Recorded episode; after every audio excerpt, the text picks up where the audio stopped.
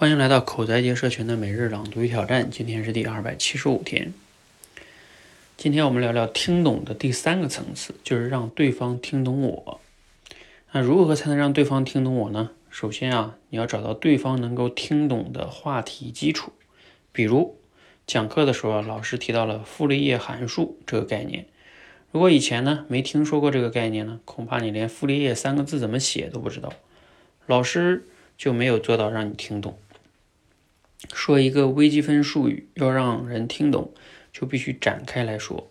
一个非规则的曲面体，想要知道它的体积，尤其是曲面的弧度，只有一个工具，就是微积分。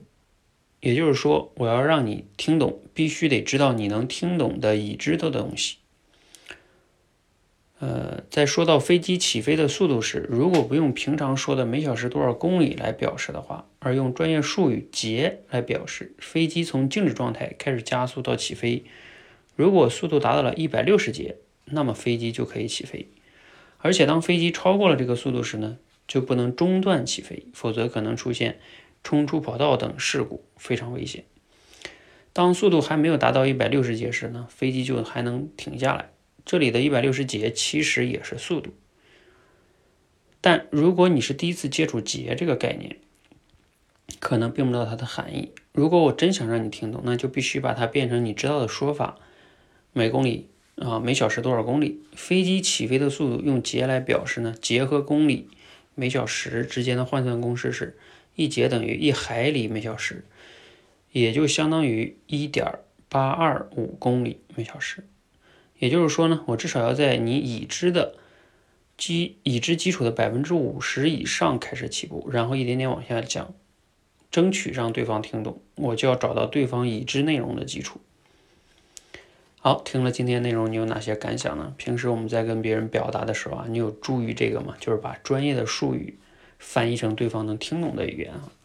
其实这个也是我在社群中给学员点评的时候经常强调的，就是。我们在表达的时候呢，不能完全站在自我的视角，还能站在用户的视角。因为我们的表达呀，不是完全为了，就是为了自己。其实从目的上来说，是让对方能听懂。那对方要想能听懂呢，就得你要能考虑对方的那个一些背景啊、基础啊。比如说吧，你给大学生讲一个同样一个话题，和你给一个没有上过大学的一个人去讲，或者是没有文化的人、没上过学的人去讲。可能你用的语言就完全不一样，啊，可能意思是同一个意思，那这个时候就是要用对方能听懂的语言。那同时呢，让对方能听懂，不仅是在概念上要下功夫哈。你比如说像这个，呃，刚才讲的这个微积分，用微积分这个什么非规则的曲面在表它的体积，这个可能去解释这个傅立叶公式还是很抽象。也就是说，当我们在表达时让对方能听得懂，我觉得。我个人觉得还有两个是工具非常好用，一个就是要举一个例子，举一个对方特别容易能明白的例子，就更能容易让对方听懂。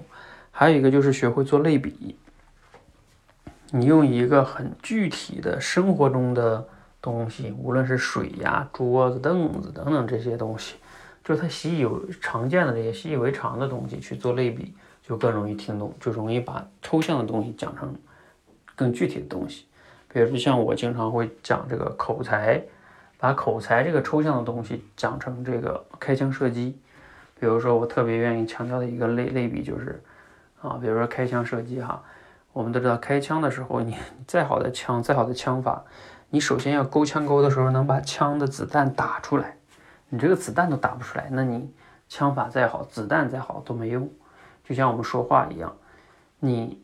你脑子里边再有东西，你再学富五车，你一到公众场合的公众场合时候讲话时候紧张，脑子空白了，什么也说不出来了，那这就没用啊。所以我们必须要先突破当众表达，让自己能把话说出来。这就是在用开枪射击那个类比，在说这个你一些抽象的道理，它是非常有用的哈。啊，否则你要是给他去讲这个抽象道理，就不容易那么好的接受。这个是给大家分享的一个建议哈，希望对你有启发。好，欢迎和我们一起每日朗读与挑战，持续的输入、思考、输出，口才会更好。